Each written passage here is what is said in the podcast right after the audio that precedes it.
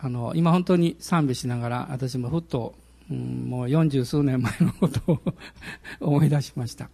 で、あの、梅田の歩道橋のところで、えー、20、21歳の秋だったと思うんですけどね、まあそういう方ちょっとかっこいいですけど あの、イエス様に、えー、人生捧げますと言って、献身をしまして、えー、その1年後に、あの、フルタイムの働きをしようというふうに踏み出しました。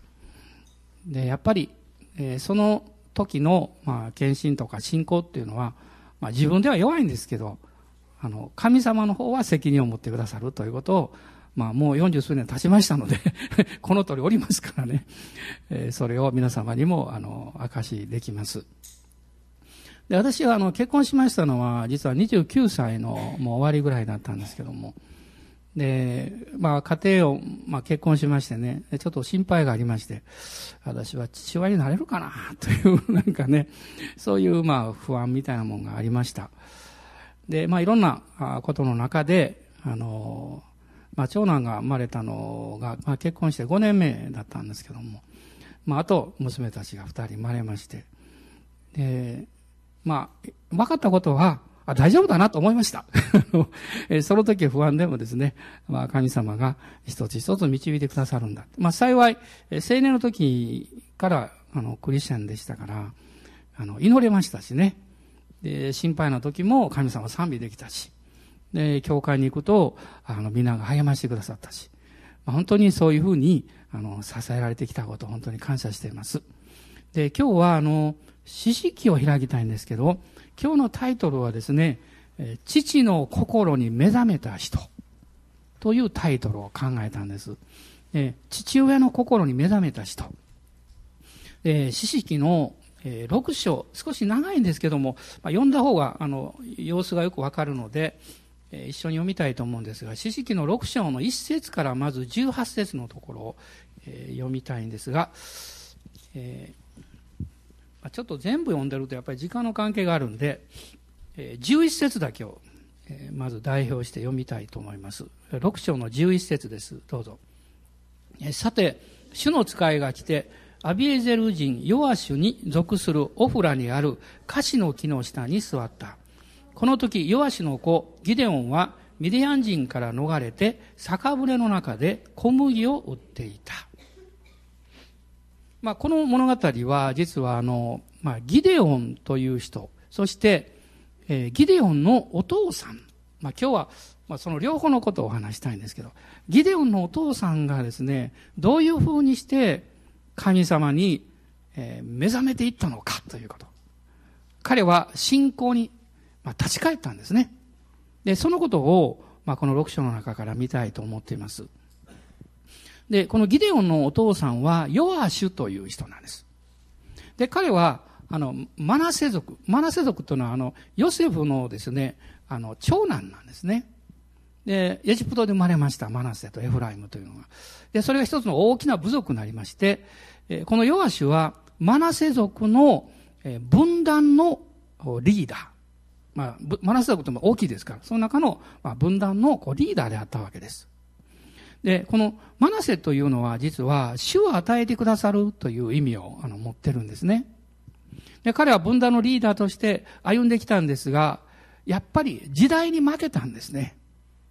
で、クリスチャンが一番注意しなきゃいけないのは、その私たちが生かされている時代の風潮であったり、考え方であったりですね、世の中の価値観というのが、いつの間にか私たちの信仰を、影響、信仰に影響を与えていくわけです。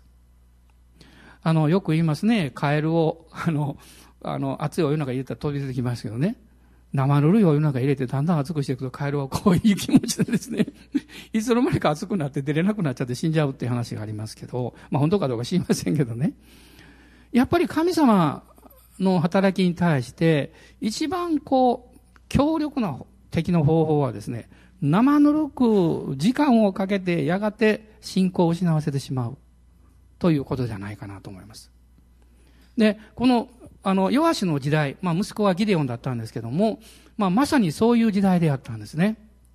あの、エジプトから出てきまして、えー、そしてヨルダン川を渡る手前で、えー、ヨ、ヨシュアがリーダーになりました。で、ヨシュアがこの数百万の民を導いていくわけです。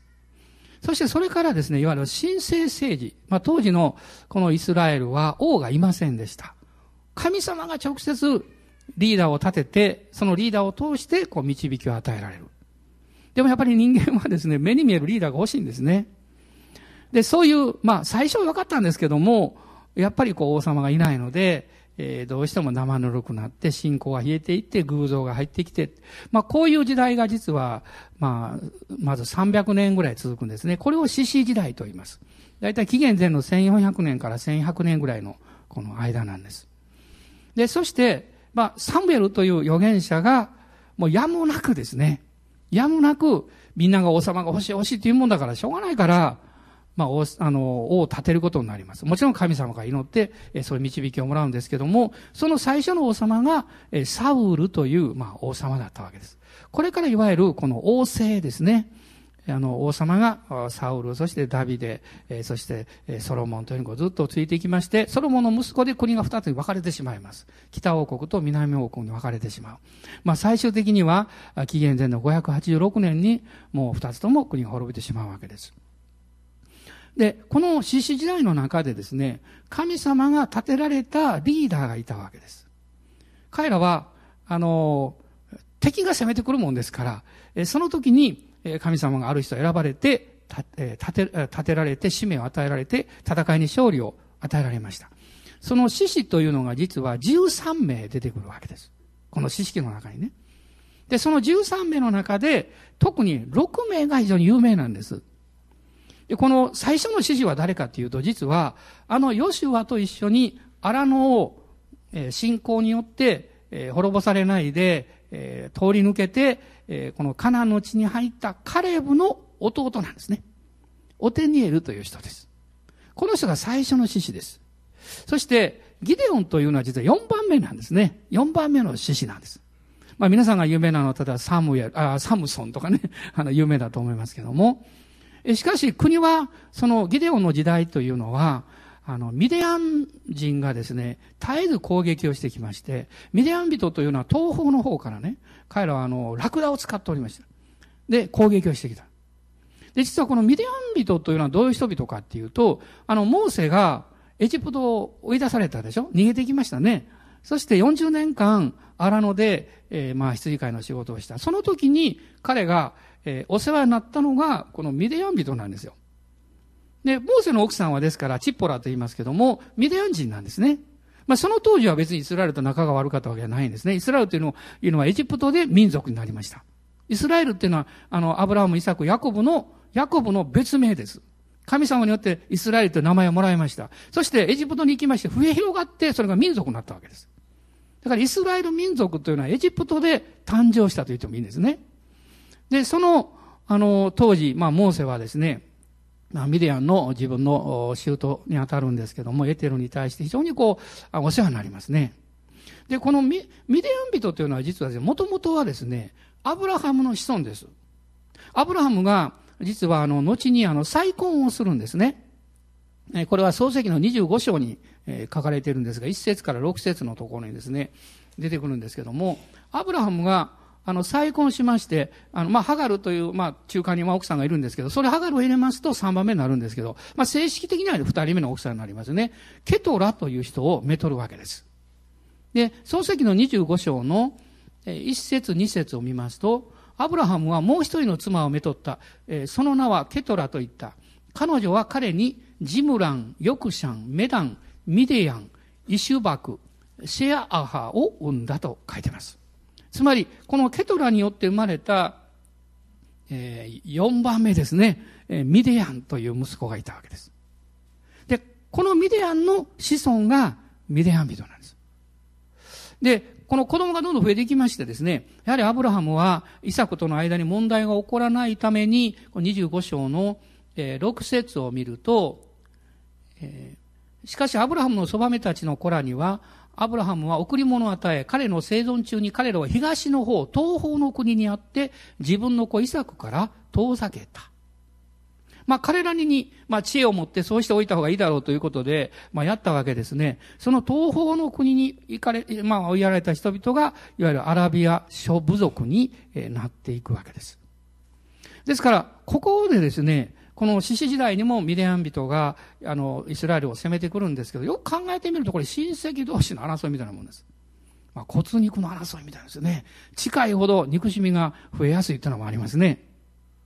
まあ、これはクリスチャンとして考えたときに、クリスチャン生活の一番敵は外側じゃないって。社会でもないし、違法の世界でもなくって。自分の中にあるまさにこの肉の性質、古い性質、自我を中心とした古い生き方であるということを教えられるわけですね。で、そういう中で、まあ神様は、このギデオンを選んでいらっしゃいました。まあ、私はあの、イエス様にお会いしたら聞きたいこといっぱいあるんですけどね、あ今でも聞いてもいいんですけど、今聞いてもなかなか聞き取る方が耳が遠いもんですけど、霊的なんですね。天国行ったら直接聞こうと思ってます。一つ一つのことがね、イエス様あの、選びって何なんですかって聞こうかなと思います。で、あの、神様が選ばれた。で、その人選んだわけじゃないですよね。どうして神様はあなたはあの人をこういうふうに選ばれたんですかって聞きたいなと思うんですけどね。で、神様が選んでおられるということはですね、その人が自分が選ばれているという何か目的があり、使命があるわけでしょう。そのことに気づく前まではですね、本人はわからないわけですから。でも神様は分かってるわけですから。神様と本人の接した方にですね、ギャップがあるわけですよ。つまり神様は選んだものとして語られるわけです。本人は選ばれてるの分かりませんから、そんなこと私できないでしょうと言って語るわけです。まあこれが実はですね、聖書の中に出てくる多くの人々と神様との会話なんです。まあ私たちも同じようなことをするんじゃないかと思いますが、まあミディアン人が攻めてくるということでですね、この6章を見ますと、まあ7年間この苦難があったんですが、えー、ある日ですね、この、えーギデオンはさっき読みましたけれども、酒舟の中で小麦を売っていた。見つかるとまずいからね、隠れて小麦を売っていたわけですよ。すると、主の使いが突然、ギデオンに現れたんです。あなたにとって突然と感じても、神様の側からすれば、ちゃんと計画があって、その時があるんですよ。今日もし皆さんがこの礼拝に来られて、あるいはこのメッセージを聞かれて、あ、どうして私は急にこういうことを考えたんだろう？どうして私はイエス様を信じる気になったんだろう？あるいはどうして私の信仰はもう一度リバイブしよう、回復したいと思ったんだろうか？それは、あなたが準備ができるのを神様が待っておられたとも言えるんですけども、あなたにとってはまだ、いや、でもよくわからないという状況でしょう。でも神様のプランから見ると、この時なんですよ。聖書は、今日という日、その恵みの日というものを軽く考えないようにと進めています。今日が恵みの日ですと書かれています。つまりそれは、今日あなた方が主の御声を聞いたならば、その心を堅くなにしてはいけませんと聖書に書いてます。一番幸いな人ってどういう人でしょう？それは、神様が語られた時に柔らかい心を持って聞くことのできる人です。その人は、はいと言えますから。私はできないかもしれないけど、あなたがおっしゃってんだったら、はいと言えるわけです。ギデオンはびっくりしたんです。というのは、主の使いが突然ですね、言うしようって言ったんですよ。皆さん考えてください。酒舟で怖がってこう小麦売ってる人にですね、言うしよって言われたら、誰のことですかって 思いますね。そして、もう続けておっしゃったでしょ。主があなたと一緒におられる。思わずギデオンは言いました。そんなはずないでしょうって。主が共におられたらね、この12節読んでください。ここ13節ここで彼がぼやいてるんですよ。一緒に読んでください。ギデオンはその見つかりに行った。ああ、主よ、もし主が私たちと一緒におられるなら、なぜこれらのことが皆私たちに起こったのでしょうか私たちの先祖たちが、主は私たちをエジプトから登らせたではないかと言って、私たちに話したあの驚くべき見業は皆どこにありますか？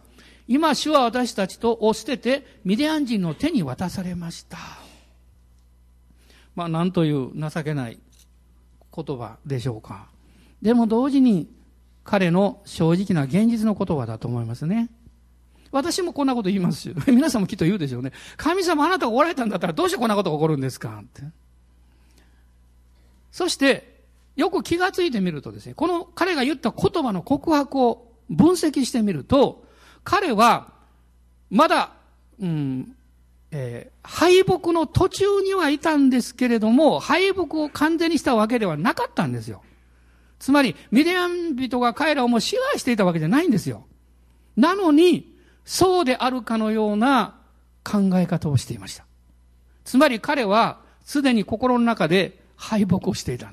この今読んだ最後のところに書いてるでしょ主は私たちを捨ててミディアン人の手に渡されましたと言ってます。どうぞ皆さんが失望なさるときに問題が起こってきたときに、あなたが勝手に勝敗を決めないでください。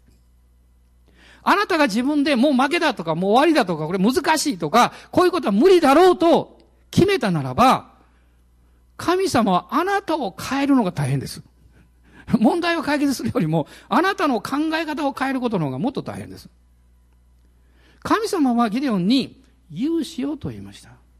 主が共におられるよと言いました。それはちょうどペテロに対して、あなたはもうね、ペテロだ、岩だとおっしゃったのと同じことです。皆さん、私たちは天国に行けば、行けばきっと新しい名前を発見するでしょう。それは、あなたの生涯に召された名前ですよ。名前に呼ばれるかどうかは別にして、神様あなたを不動の意志のようにキリストにあって選んでいらっしゃるんです。外側弱く、弱いように見えても、あなたの中に神様の目的があり、使命があるんです。神が与えられた使命に目覚めないで人生終わるならば、あなたの好きなことを満足しても虚しいです。その人はきっと心の中で何かが足らない、何かが間違ってんじゃないか、何か忘れてきたような気がする。そういうふうに人生を終えると思います。しかし、あなたが力があってもなくっても関係なく、私に与えられた神様からの計画と使命があって、その人生を送るんだというふうに神様に祈りながら歩んだならば、あなたは勝利者ですよ。私は天国に行く前にね、まあチャンスがもしあればの話ですが、すっと召されたらまあそれでないかもわかりません。チャンスがあればね、神様、あなたに会えてよかったですって言いたいです。イエス様あなたに会えてよかったって。あなたのこと知らなかったら、私は自分の人生一生懸命送ってきたかもわかんないけど、きっと死ぬ間際に虚しいって、なんか大事な宝をどこ置いてきたような気がするんでね、そういうふうに人生を終える。そうなっていたと思いますって。今生きてる私がそういうわけですからね。もう直前になったらきっとそう言うと思いますよ。でもそのような敗北感を神がまだあなたの人生に将来を与え、希望を与え、計画を持っておられる、この時に、もう敗北者のような告白することをやめましょう。ね、私たちは神が召された使命があり、勝利があるということです。大人の方にね、あなた勝利あるんですよと。あなたも確信して言ってあげてください。あなたも。あなたも確信しないとね。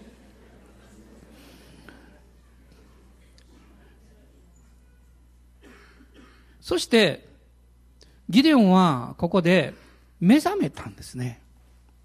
あの、主に導かれて自分の人生について何か新しいことが目覚めていくと次のことを神が語ってくださいます。目覚めないといくらでも同じことしか聞くことできません。あなたが心から分かりました私はそれを信じ、信じきれなくっても信じたいと思うと。そういうふうにありたいと思うんですという願いを持つならば、神様は次のステップを語ってくださいます。ギデオンの素晴らしさはそこにあったんです。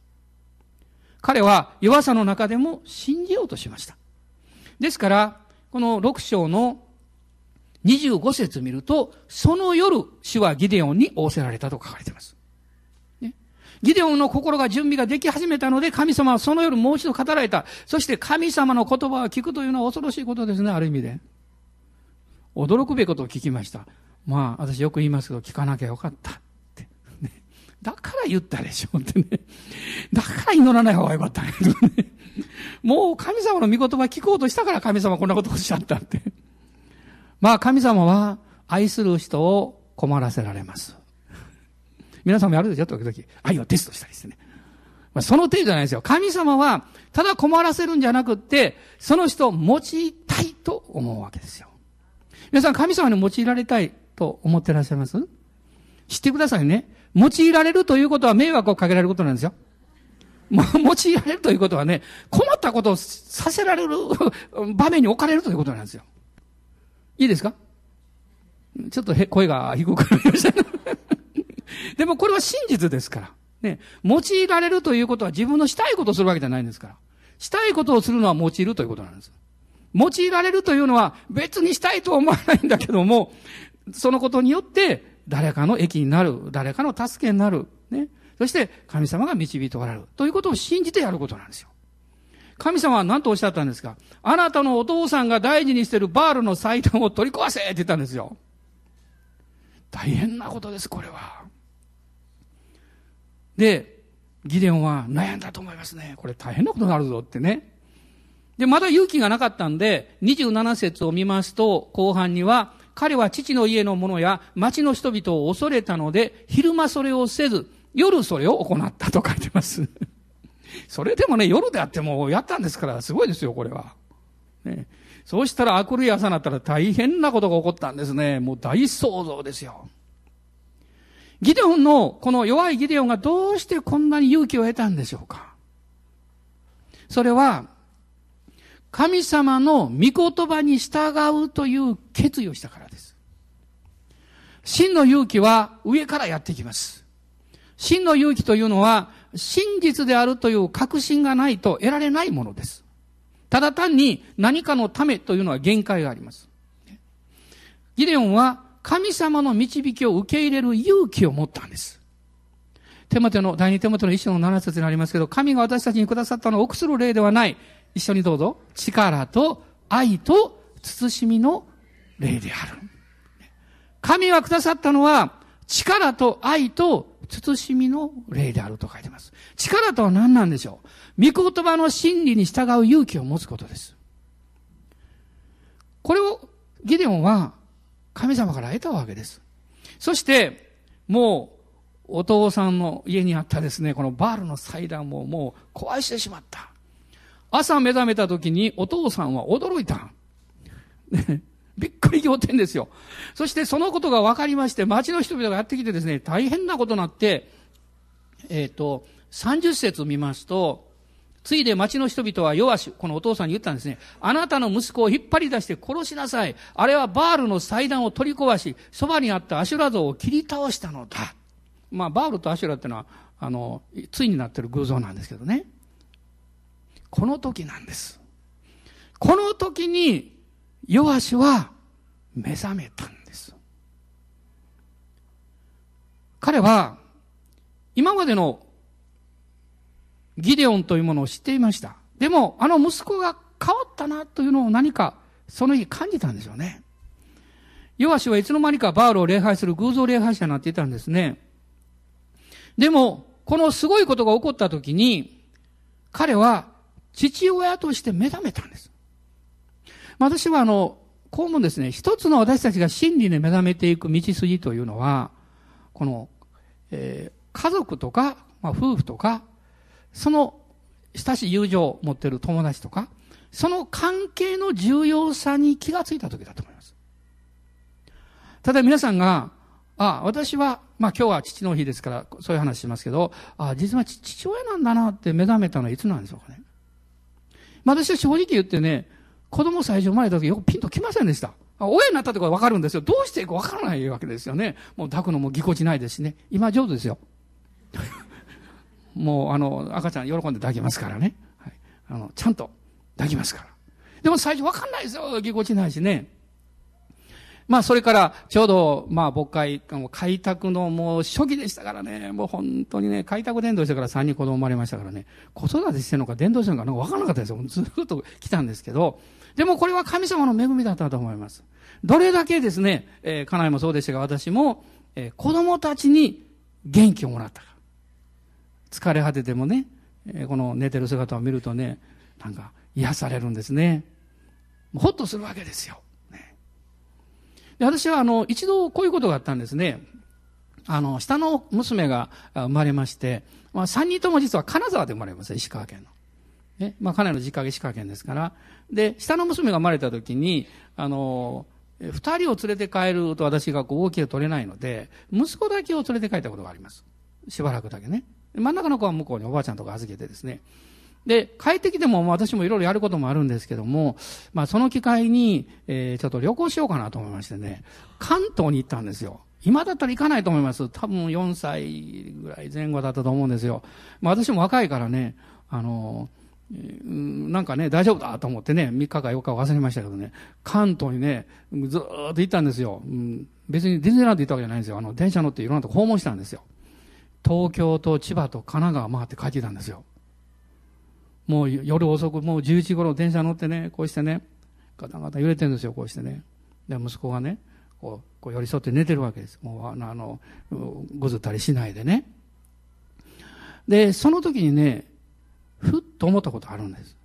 ああ、私は父親なんだな、と思いました。ね、こうしてね、寄り添って寝てるんですよ。ね。まあ、可愛いですよ、すごくね。で、その時にね、私は父として、父親としてどうあらなきゃいけないのかなと思いました。何かですね、えー、牧師として忙しい、あるいはこういう奉仕をすると、そういうことを横にスーッと言って、私は親として、あるいは知事として、どうあらなきゃいけないんだろう。考えさせましたよ。この弱しは、この時はっと気がついたんです。自分の息子が殺されるかもしれないわけですよ。その瞬間にですね、あ、私はあのギデオンのね、息子の親なんだって。この子守らなきゃいけないって。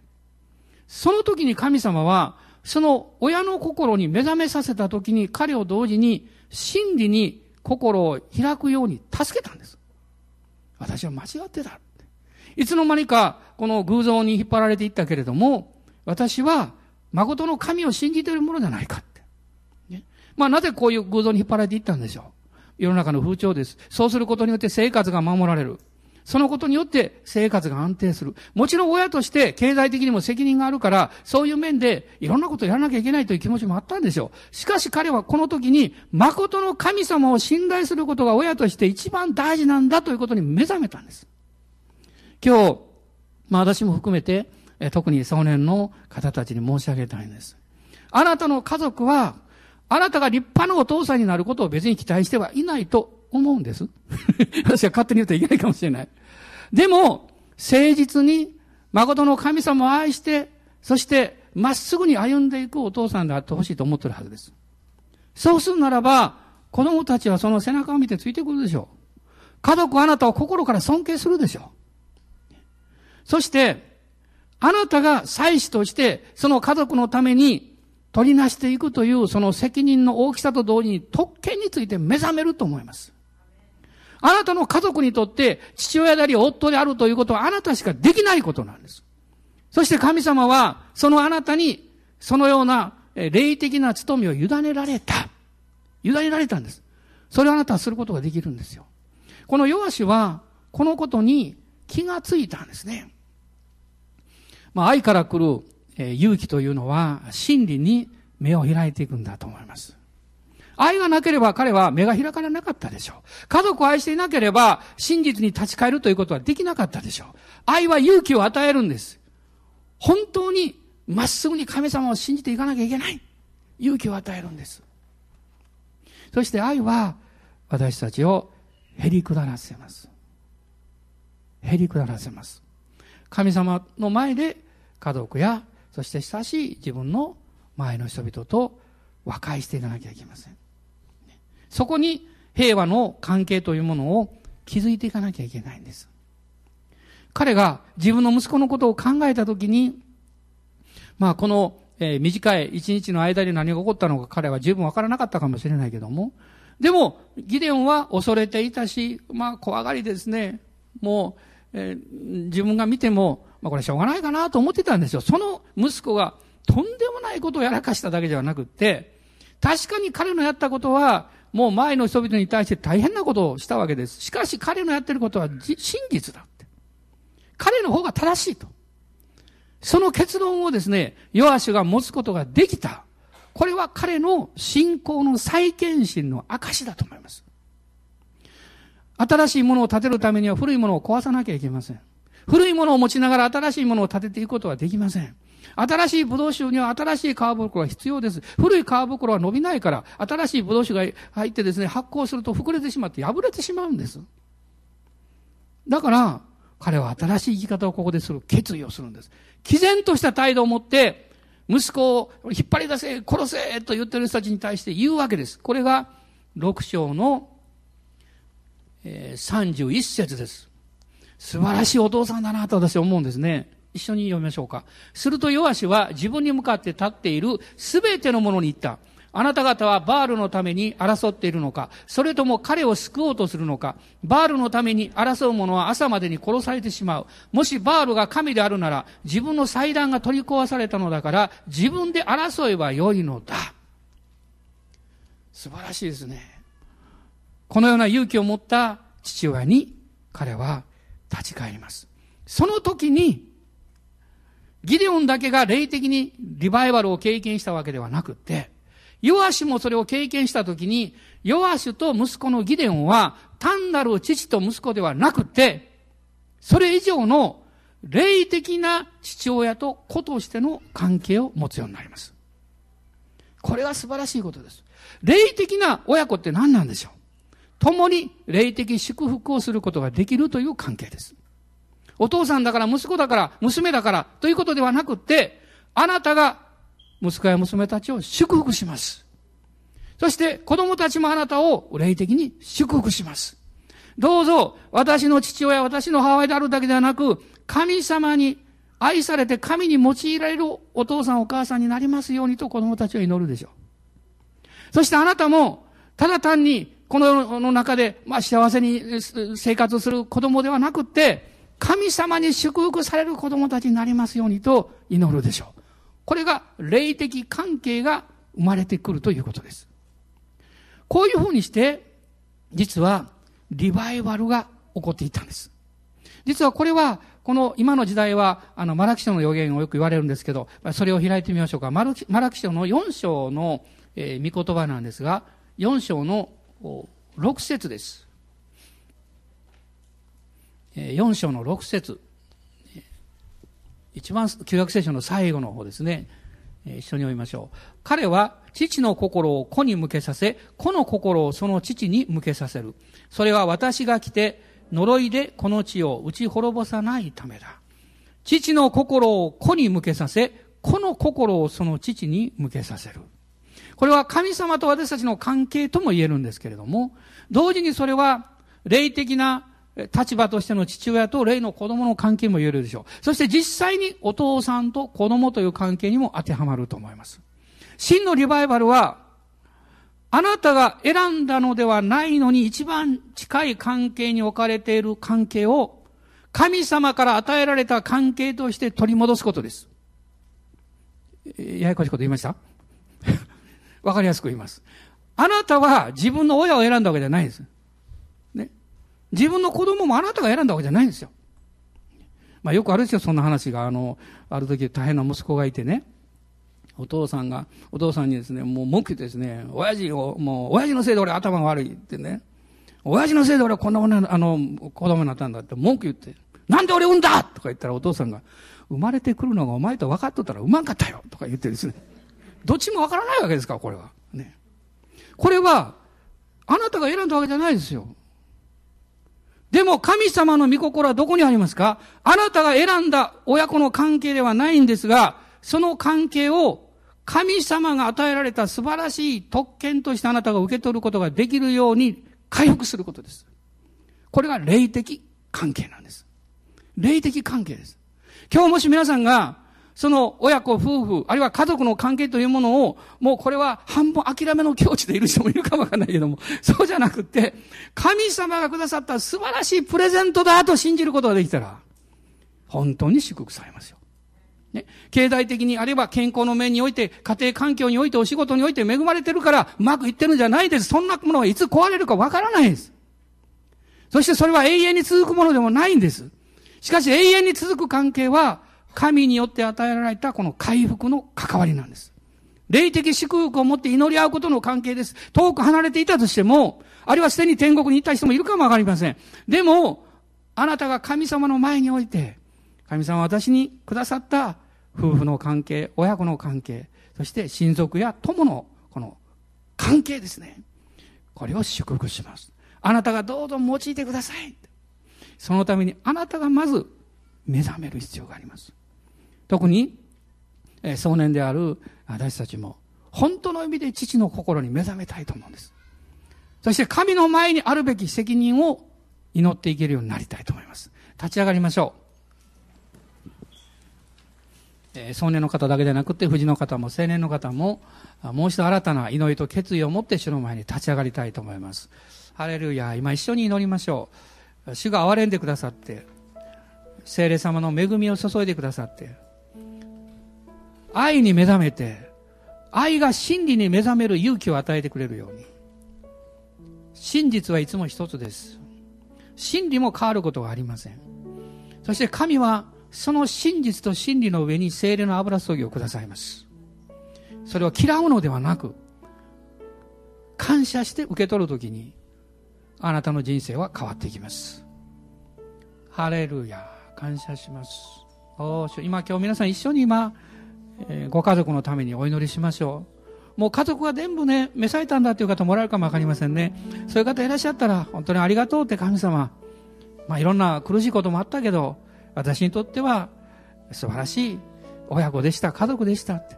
皆さんね、嫌なこと考えたらきりないですよ。でも、嬉しかったこと、楽しかったこといっぱいあるでしょ思い出してください。そして感謝しましょう。ね、本当は優しい声をかけてあげたいんだとか、顔見るとね、もう腹が立ってるという そういうこともあるかもわかりませんね。でも今日は、私を変えてください。優しくできるように 変えてください。感謝します。一人しかいないんですから、お父さんもお母さんもあなたの子供一人一人も、一人しかいないんですから。神様あなたの油注ぎによって私の霊の目を開いてリバイブしてください。リバイバルしてください。アーメン。今一緒に祈りましょう。どうぞ小さな声でもいいですからお祈りください。ハレルヤ、エス様、感謝します。主よ愛します。上からの愛によってこの愚かな者の目を開いてください。この世のこと、またいろんなやらなきゃいけないこと、そういうことに心をとらわれすぎている愚かな者の目を開いてください。もっと大切なことがあります。もっと大切な人がいます。イエス様、感謝します。ハレルヤ、感謝します。ヨアシが目覚めたように、おー主よ、父親たちを目覚めさせてください。ギデオンが目覚めたように息子や娘たちを目覚めさせてください。アーメン。感謝します。イエス・キリストの皆によって祈ります。アーメン。